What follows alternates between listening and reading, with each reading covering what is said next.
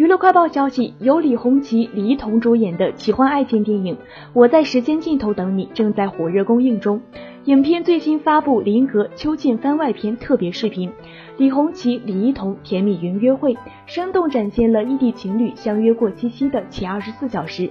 电影昨日七夕一经上映，便掀起观影狂潮，公映六小时票房便突破两亿，首映日票房近二点八亿，稳坐同档期冠军，一举成为二零二零年全球单日票房冠军，七夕档影史票房第一，一举挤进国产片影史首日票房前十。